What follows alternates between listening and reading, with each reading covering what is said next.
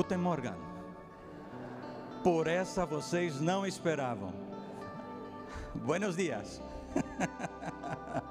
que alegria estar com vocês, rever amigos queridos e alguns que provavelmente não nos conheçam. Há muito tempo eh, nós não.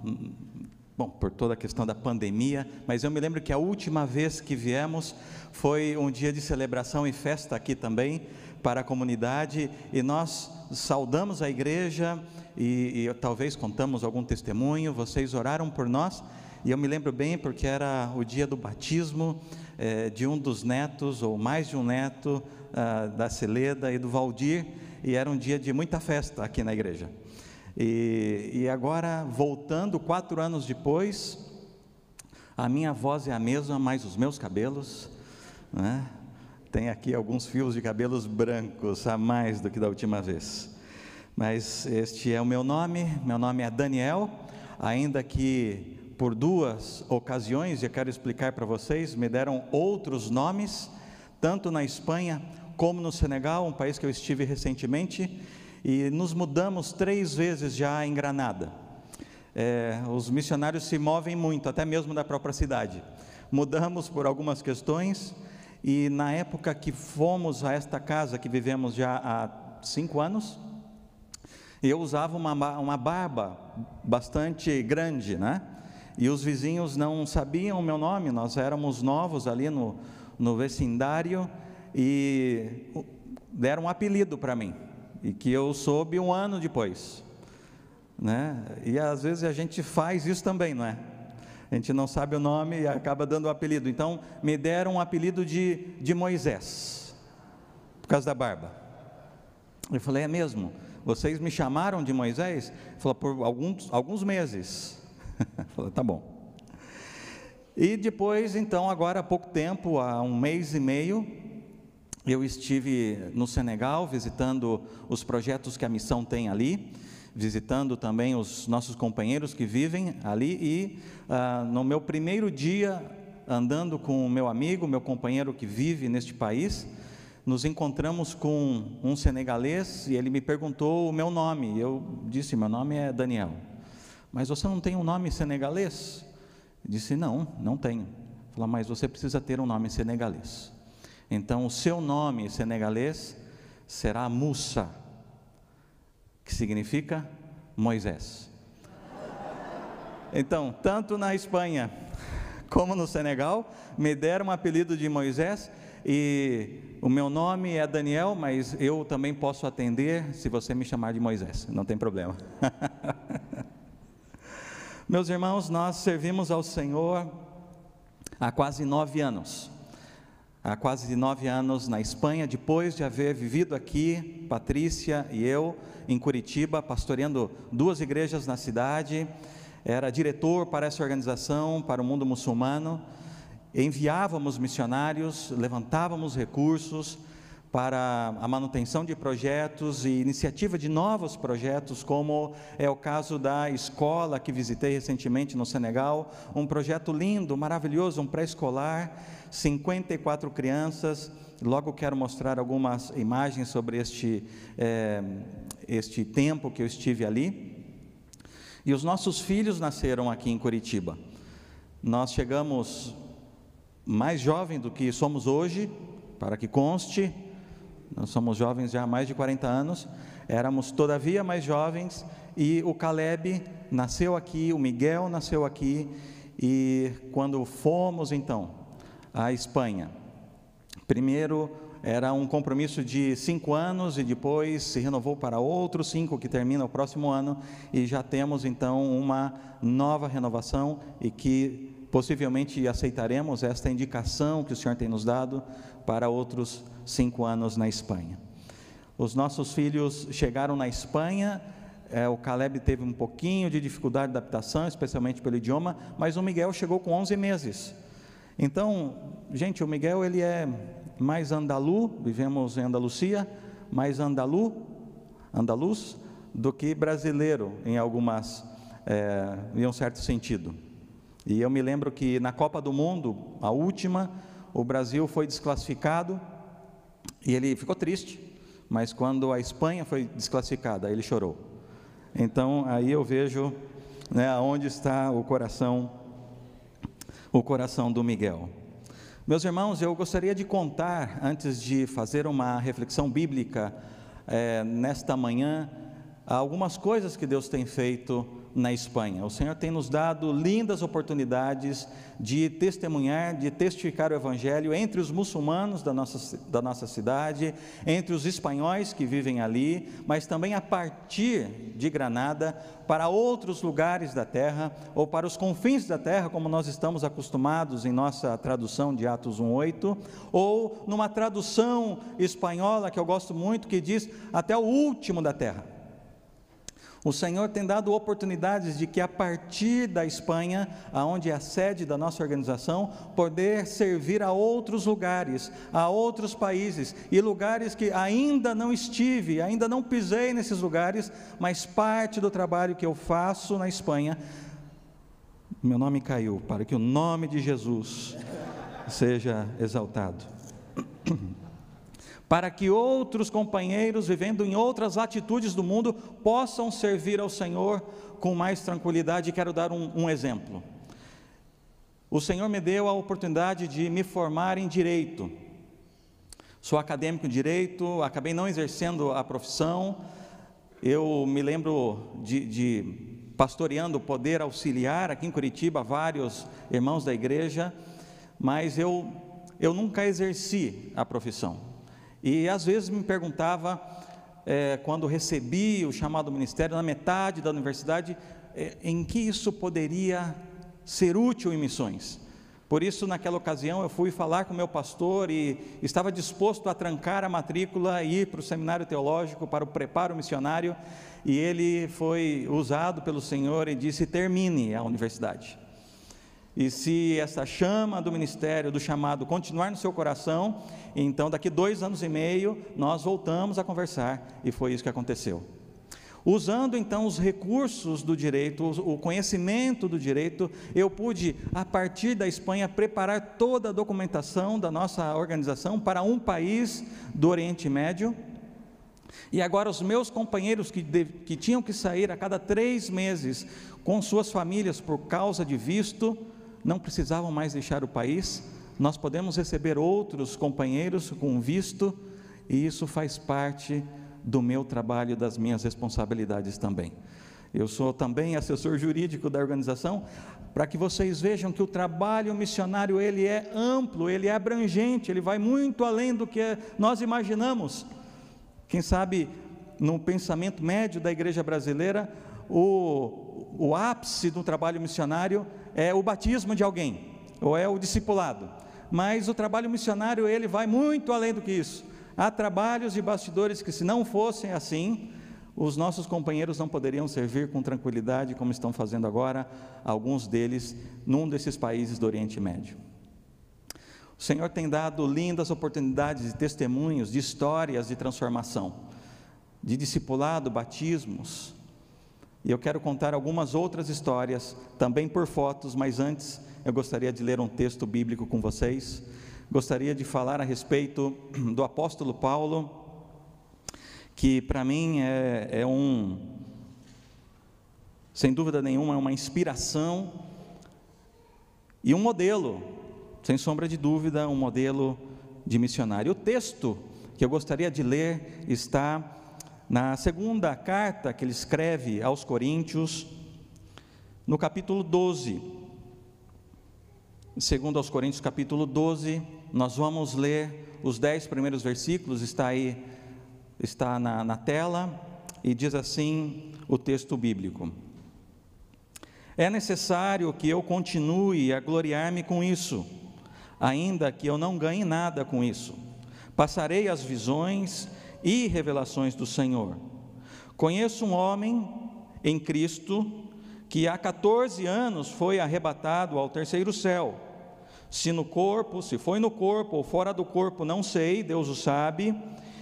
E sei que este homem, se no corpo ou fora do corpo, não sei, mas Deus o sabe, foi arrebatado ao paraíso e ouviu coisas indizíveis, coisas que ao homem não é permitido falar. Nesse homem me gloriarei, mas não em mim mesmo, a não ser em minhas fraquezas. Mesmo que eu preferisse gloriar-me, não seria insensato, porque estaria falando a verdade. Evito fazer isso para que ninguém pense a meu respeito mais do que em mim vê ou de mim ouve para impedir que eu me exaltasse por causa da grandeza dessas revelações, foi-me dado um espinho na carne, um mensageiro de Satanás, para me atormentar. Três vezes roguei ao Senhor que tirasse de mim, mas ele me disse: Minha graça é suficiente a você. Que tremenda palavra. Pois o meu poder se aperfeiçoa na fraqueza. Portanto, eu me gloriarei ainda mais alegremente em minhas fraquezas, para que o poder de Cristo repouse em mim. Por isso, por amor de Cristo, regozijo-me nas fraquezas, nos insultos, nas necessidades, nas perseguições, nas angústias, pois quando sou fraco, é que eu é que sou forte. Oremos. Senhor Jesus, obrigado por este texto bíblico.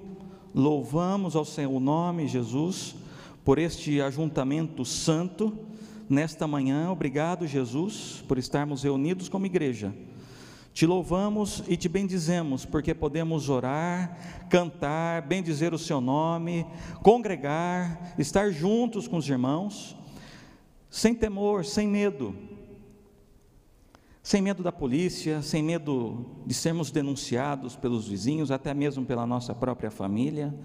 Obrigado, Jesus, porque podemos te louvar e te bendizer. Obrigado, Jesus, porque temos a NVI temos outras traduções bíblicas em português e te louvamos por este tamanho privilégio, quando muitos povos ainda não têm sequer João 3,16 em seu próprio idioma. Obrigado, Jesus, pela liberdade que nós temos aqui no Brasil. Oramos, ó Pai, em nome de Cristo. Amém. Amém. Queridos irmãos, eu gostaria de falar a respeito do ministério, apesar da debilidade. E é sobre isso que o apóstolo Paulo quer retratar neste texto, nesta passagem que acabamos de ler. E nos versículos 7 a 10, o apóstolo Paulo, ele nos ensina que nos convém estar em debilidade. E de repente você pode se perguntar, mas será que é isso mesmo? É assim? Tem certeza? Eu tenho escutado por aí que nós devemos ser cabeça e não cauda, que nós devemos ser vitoriosos, esconder as nossas fraquezas, mas existe um grande propósito nesta fala do apóstolo Paulo, porque ele diz que convém que vivamos em debilidade, amostras a nossa vulnerabilidade para que seja manifestada através de nós o poder de Deus. O poder de Deus. E meus irmãos, como seres humanos, é, a nossa sociedade, e às vezes isso entra pelas portas da igreja e até mesmo em algumas de nossas famílias, nós somos levados a esconder as nossas debilidades, não é? Nós somos levados a colocar as nossas debilidades num lugar, num quarto escuro e mostrar as luzes dos holofotes apenas o nosso lado vitorioso, quando nós temos êxito, quando nós temos algum tipo de sucesso. O que o apóstolo Paulo está contrastando aqui, ele está contrastando o seu próprio ministério neste contexto, levado a cabo em meio a muitas debilidades, com os falsos profetas deste momento aqui, que se apresentavam como super cristãos. Enquanto estes supercristãos, eles se gloriavam em experiências extraordinárias que estavam tendo e entendiam que esta essas experiências eram marca da aprovação sobre os seus ministérios, o apóstolo Paulo, ele se gloriava em justamente o que eu acabo de dizer, a sua própria debilidade. Porque nós não, não gostamos, não gostamos de que nos vejam débeis e nós queremos realmente mostrar, é, especialmente agora, nesses tempos de redes sociais, nós colocamos os nossos melhores ângulos nós colocamos as nossas melhores fotos para que nos vejam de uma maneira e que às vezes nem sempre é assim. E você sabe do que eu estou falando.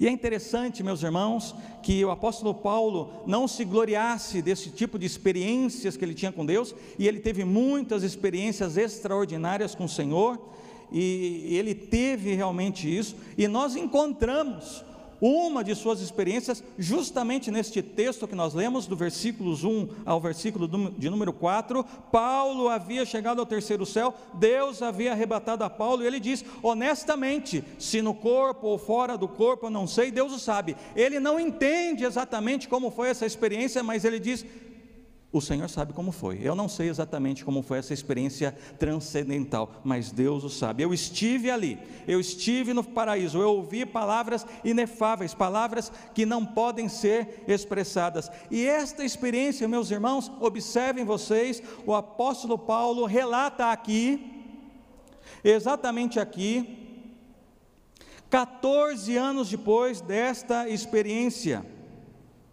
Que coisa interessante, Paulo nunca havia mencionado esta experiência extraordinária em nenhuma de suas cartas, porque ele não se gloriava nisso. E talvez você esteja se perguntando por que ele faz menção agora, por que justamente aqui? E a única razão, meus irmãos, para que Paulo revele aqui esta experiência maravilhosa, era para colocar o contexto, em contexto as dificuldades que Deus lhe havia enviado à sua vida, para que ele não se orgulhasse, ou como diz algumas versões, ensoberbecesse em meio dessas experiências transcendentais e extraordinárias. Se você observa, o versículo de número 7 diz: e para que não me ensoberbecesse com a grandeza das revelações. Foi-me dado o espinho na carne, a fim de que não me exalte. Ele menciona essa experiência unicamente para colocar este espinho na carne em contexto. Não era para colocar em ênfase esta experiência transcendental, espiritual e maravilhosa mas era para colocar o espinho da carne em contexto. E eu fiquei pensando, se fosse eu tendo essa experiência com o Senhor no campo missionário, como eu colocaria essa experiência em minha próxima carta de notícias? Talvez eu colocasse exatamente, desse ênfase nas coisas do paraíso e dizendo, irmãos, eu vi, eu escutei, eu estive, mas o apóstolo Paulo era missionário de outra estirpe o apóstolo Paulo ele era missionário raiz, não era missionário Nutella. Missionário Nutella sou eu. Talvez aí os que navegam pelas redes sociais sabem do que eu estou falando. O apóstolo Paulo era de outra estipe, ele não se preocupava com esse tipo de coisa, porque esta experiência tão incomum, tão extraordinária, não era o que validava o ministério do apóstolo Paulo. O que validava o ministério de Paulo era a sua determinação em servir a Cristo Jesus e ao seu povo, apesar de suas debilidades. Patrícia e eu aprendemos muito com os relatos do apóstolo Paulo. Aprendemos muito com suas cartas, aprendemos muito com a sua história, assim como nós aprendemos também com biografias missionárias. Nós amamos ler biografias missionárias porque nos inspira a olhar para o nosso contexto imediato, para algumas dificuldades que estamos vivendo hoje e dizer: isso é transitório, isso vai passar, e apesar da nossa debilidade, hoje o Senhor tem um plano a cumprir em nossas vidas, e o seu nome será glorificado por meio dessas nossas fraquezas e debilidades, porque o poder do Senhor é o que habita em nós, nós somos simplesmente vaso, vaso de barro. E meus irmãos, de não haver sido atacado por seus inimigos em Corinto, talvez, talvez nós nunca saberíamos que Paulo havia sido arrebatado ao terceiro céu e tido essa tremenda experiência. Sua ênfase realmente não estava neste momento transcendental, mas ele então fala de sua experiência a partir do que Deus, o próprio Senhor, havia colocado em sua vida, que era o espinho na carne. Eu não sei como você tem vivido hoje. O apóstolo Paulo, ele orou três vezes, e alguns comentaristas bíblicos dizem que possivelmente foram mais de três vezes, e que essas três vezes certamente foram os momentos mais agudos do seu sofrimento, mas o Senhor lhe responde, e a resposta do Senhor é: A minha graça é suficiente para você a minha graça te basta. Segue o trabalho. Vai adiante, segue trabalhando. Meus irmãos, quando nós é, servimos ao Senhor em outros contextos, em outras culturas, há uma, algumas fases que o missionário atravessa. São as fases da adaptação, as fases da aceitação, as fases onde o, o missionário está mais envolvido com a cultura. E no meio desses processos se levantam algumas situações é, que nos fazem, inclusive, repensar: estou no lugar certo? Estou realmente fazendo o que o Senhor pediu? Nos momentos de crise que os missionários vivem também. Os missionários, assim como os pastores, é, nós não somos heróis, somos homens e mulheres de carne e osso, e corre sangue em nossas veias. As debilidades e as aflições, meus irmãos, vêm às nossas vidas e elas são orquestradas por Deus para a sua glória e para o nosso bem. E nós devemos certamente aceitar de bom grado as providências aflitivas que o Senhor nos envia para nos debilitar, debilitar. Porque quando eu estou fraco, Eis que estou forte. É aí que eu dependo muito do Senhor. Quero contar algumas histórias para vocês nesses minutos, histórias que realmente têm impactado as nossas vidas, histórias de transformação, e eu quero encerrar com uma história que eu escutei recentemente, e a foto desse irmão não será transmitida pela internet. Ele tem vivido muitos anos eh, sendo perseguido por haver eh, entregue a sua vida ao senhorio de Cristo.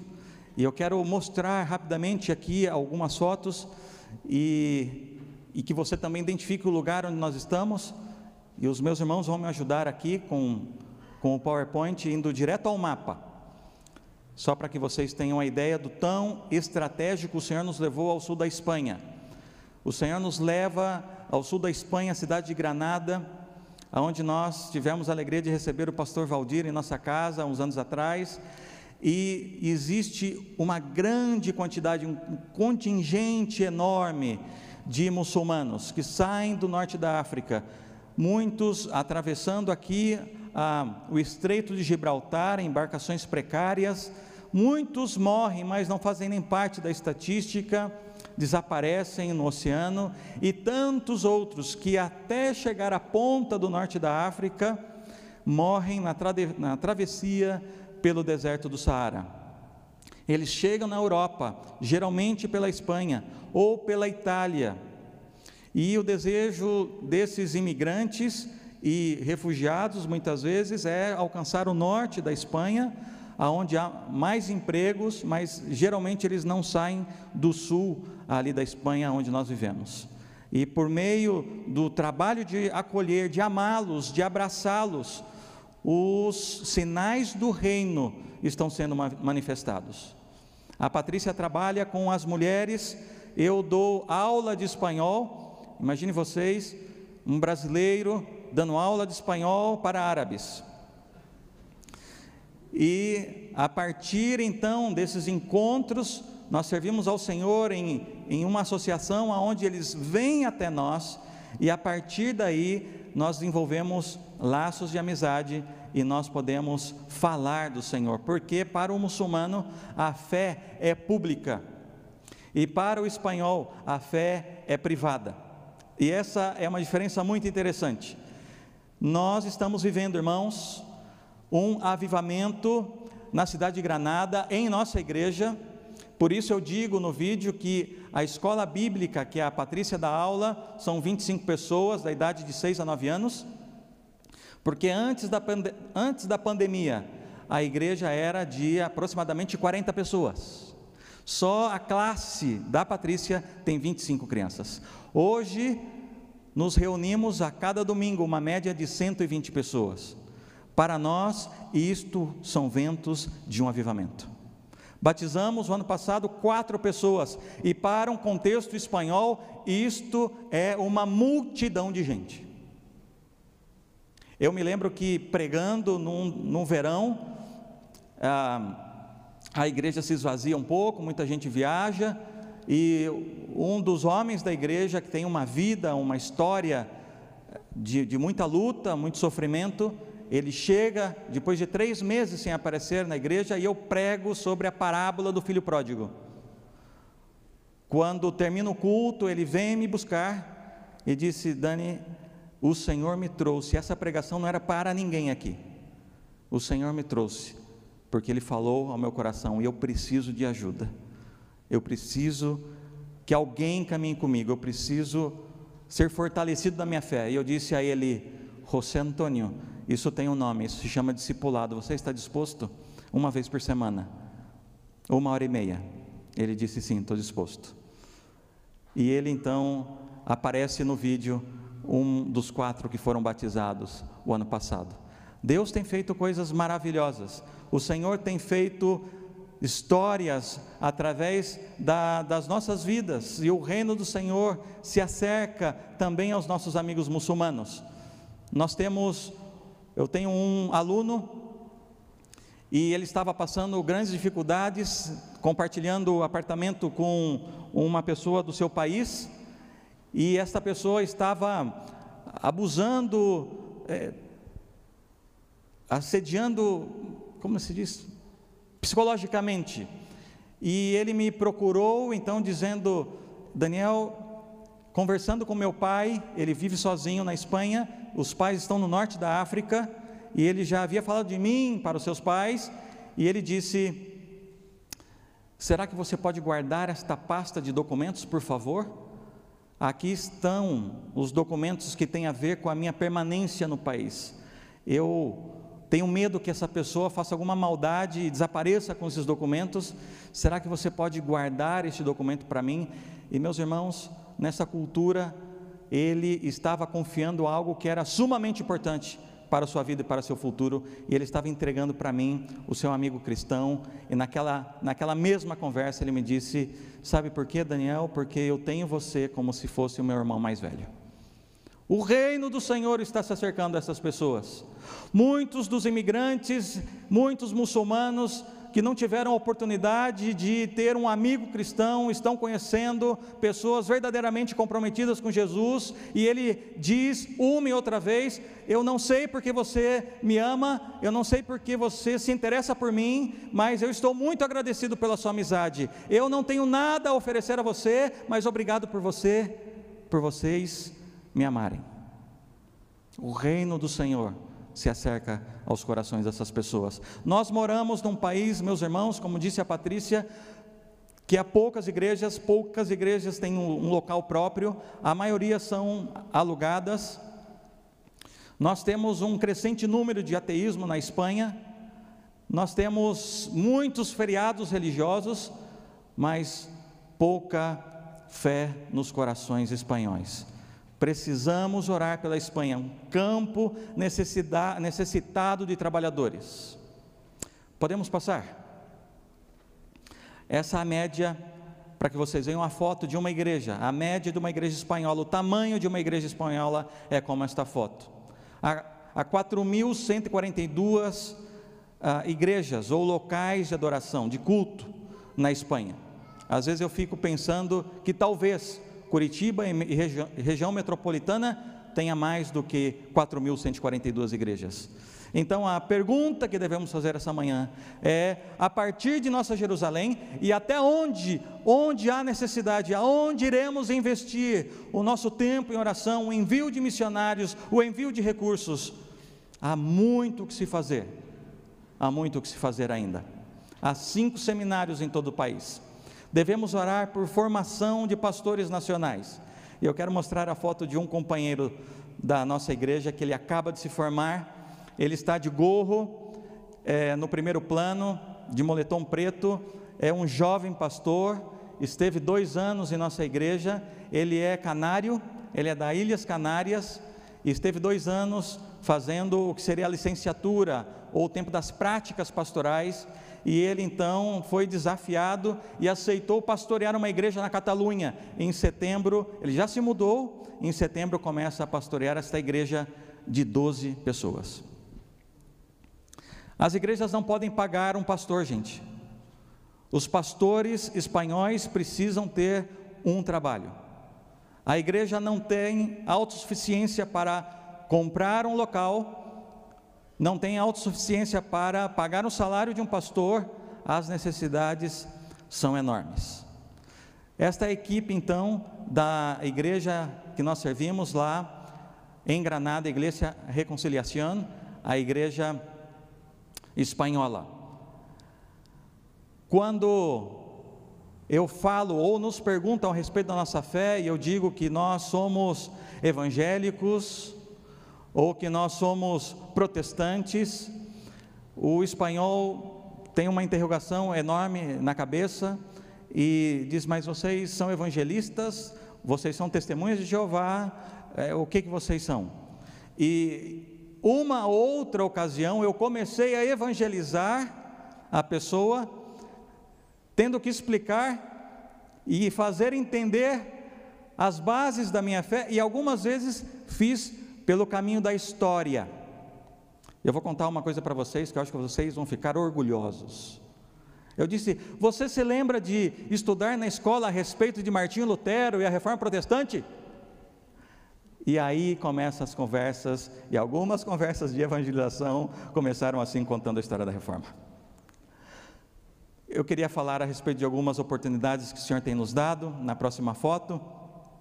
Há algumas viagens que nós podemos empreender, e nós estivemos recentemente no norte da África, a um projeto muito bonito da PMI, de perfuração de poços artesianos, de é, levar irrigação aos lugares mais distantes dos poços de água para plantação, construção de, de, de banheiros nas escolas públicas da zona rural, e nós chamamos este projeto de Água da Vida.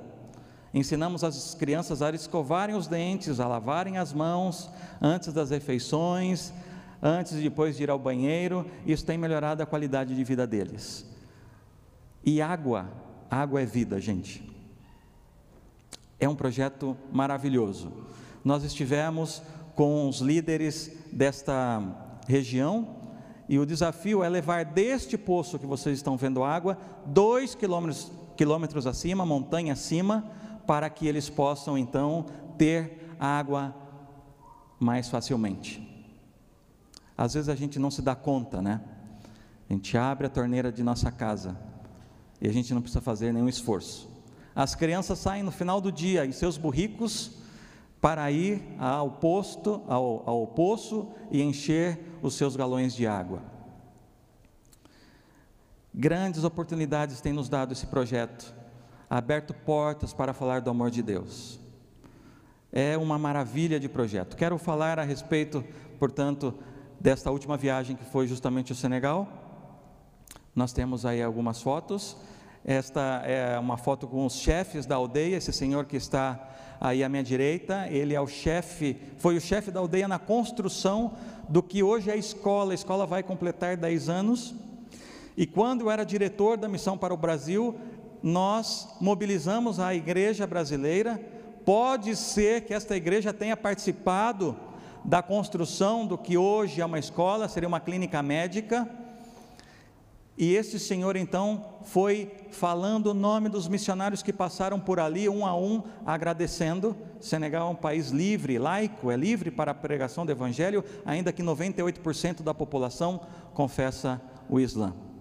E eu fiquei pensando que este homem foi nomeando os meus companheiros que passaram ao longo da última década ali, mas eu fiquei pensando também como a história do cristianismo, ela é construída por pessoas anônimas. Isso é muito interessante. Eu não me lembro quem ajudou financeiramente, foi dinheiro brasileiro, foram reais e construímos essa, essa escola. Eu tive a oportunidade, meus irmãos, de estar no Senegal há talvez 12 ou 14 anos atrás. Eu tinha as datas reservadas, eu tinha o dinheiro da minha passagem e conversando com o, o, líder da América Latina, ele nem pediu, ele só expressou o desejo, dizendo: Puxa, eu, eu gostaria de ir à inauguração da clínica. Nesta mesma noite eu tinha uma viagem e eu não durmo no ônibus, era uma noite inteira de estrada. E eu ia orando, ia pensando, e quando eu estava orando pelo Carlos, esse meu amigo que fez esse comentário, o Senhor falou ao meu coração e disse: Esse dinheiro não é para você, esse dinheiro é para o Carlos. No outro dia de manhã, não existia ainda WhatsApp, eu mando um e-mail para ele e digo: Carlos, pode comprar a sua passagem, há recursos para que você vá na inauguração do que seria a clínica. E eu continuei trabalhando pelo Senegal, e 17 anos depois eu pude então pisar neste lugar. O Senhor tem feito coisas extraordinárias ali. As pessoas que estão ali são impactadas pelos projetos, tanto de saúde que existe em Dakar, como este projeto que existe nas aldeias, numa aldeia remota ali no Senegal. Tem mais uma foto, só curiosidade, eu mandei para minha esposa e eu estou com uma cara assim meio estranha nessa foto, mas era uma cara de felicidade. Fazia mais de seis horas que estávamos numa festa, era festa de é, fim de curso das crianças, e eu me sentei, já não havia mais comida, já não havia mais bebida, fazia muito calor, e este menino de vermelho, ele se aproxima e se atreve a passar a mão no meu cabelo, encoraja os outros a fazer o mesmo, e outros chegam então, começam a tocar meu braço, meu braço é peludo, os senegalês não têm pelos, e logo se amontoaram todos, e eles riam e davam risada, e eu não sabiam se eles estavam fazendo piada de mim, se eles estavam fazendo bullying de mim, mas eles estavam felizes, e eu também estava contente junto com eles pude falar aos pais da, daqueles, daquelas crianças que estavam naquela festa. Pude falar da importância da educação, pude falar do Senhor Jesus que estava interessado na vida deles, e foi uma alegria. Eu falava em espanhol, o espanhol era traduzido para o francês, do francês era traduzido para o Wolof, e então o Wolof eles entendiam o meu recado. O Senhor tem feito maravilhas em todos os lugares do mundo e por meio da vida das pessoas que se dispõem a servi-los com total integridade e disposição. Passa para a última foto, meu irmão, por favor. Eu gostaria de falar a respeito deste irmão, e eu a minha voz está saindo pela internet, então eu vou tentar não falar o nome dele, ainda que sempre a gente se equivoque e no meio da empolgação a gente solta o nome. M. Ele é de um país do norte da África, um dos países mais pobres do norte da África. Ele ficou muito doente e ele foi tratado na clínica que nós temos neste país do norte da África. E essa história eu já sabia. Mas quando eu chego na casa dele, e ele é o segundo país que ele está agora, ele já foi a um segundo país que teve que fugir e estava num terceiro país agora. E quando nós chegamos ali na casa dele, é como se fosse uma kitnet, e me chamou a atenção duas coisas. Primeiro, a organização. Não tinha nenhum móveis, mas tudo estava organizado. Havia dois colchões, havia uma estante pequena, as suas roupas estavam penduradas nos pregos, e vocês que estão aqui podem ver. E ele está escutando, escutando alguma programação de rádio, eu pensei. O meu colega diz, é, ele está escutando no idioma dele o Evangelho de Jesus. Quando eu pego o rádio, é de um ministério que, que eu faço parte, que é esse ministério eh, Global Records Network, e, e ele estava escutando ali um, um rádio que tem bateria solar. Me sento e digo, M, eu sei que você já contou várias vezes a sua história, mas você não se importaria de contar novamente como o Senhor te alcançou? E meus irmãos, a história de M leva 50 minutos no total. E eu quero abreviar os pontos que mais me impactou. Ele começa dizendo que era taxista e que ele fica doente e que ele vai a um médico no seu país, mas ele decide ir a um médico num país vizinho e também procurar bruxos e nada resolve. E havia se passado três anos e neste tempo ele só estava tomando chá, ele já não conseguia comer. Ele estava tão fraco que ele não conseguia sair da sua cama para o banheiro. O seu cunhado era guarda, era vigia nesta clínica médica que a missão é, funcionava neste país e que insistia até que finalmente M decide ir. Quando M chega, a, a clínica estava fechada e o meu companheiro, que é argentino, missionário argentino, meus irmãos argentinos me perseguem, vocês não têm ideia. Onde eu vou tem argentino. Misericórdia. Tem algum argentino aqui? O que nós não fazemos no futebol, fazemos na obra missionária juntos, né? Louvado seja Deus. É um doce de pessoa. Este homem que vive agora na Espanha, perto da minha casa, e plantou uma igreja, viveu neste país onde, onde M nasceu. E e este companheiro diz: M, eu sei de você, conheço a sua história, porque o seu cunhado me contou, eu quero lhe dizer que nem a medicina e nem os bruxos vão curar a sua enfermidade. Quem vai curar a sua enfermidade é Jesus Cristo de Nazaré. Eu posso orar por você? Eu estou resumindo bastante a história e M conta: olha, o pastor orou por muito tempo, eu não sei quanto, mas ele orou e orou e falava, e ele não parava de orar, até que eu me levantei e voltei para minha casa. Um vizinho havia me levado de carro, e quando eu me dei conta com o meu cunhado, eu já havia caminhado 800 metros. Quando chego na minha casa, depois de meses, faço a minha primeira refeição eu fui melhorando e fui fortalecendo a minha saúde e foi crescendo o interesse de ouvir falar mais do Evangelho e voltava de tempos em tempos a me encontrar com este pastor. Este pastor foi quem deu o rádio para ele. M não sabe ler nem escrever, e ele então foi aprendendo do Evangelho à medida que escutava a palavra do Senhor. A fé vem pelo ouvir e ouvir a palavra de Deus. Ele deixa as práticas do Islã e a primeira pessoa que se dá conta disso é a sua esposa. A sua esposa então conta aos seus cunhados que na mesma noite aparece em sua casa e pela primeira vez fazem uma pergunta a M que ele não esperava e nem ele mesmo havia considerado essa pergunta e perguntam a ele: M, você é um cristão? Ele demora alguns instantes para responder e responde com convicção: sim. Agora eu sou um cristão. Ele disse que aquela noite foi uma confusão na casa dele.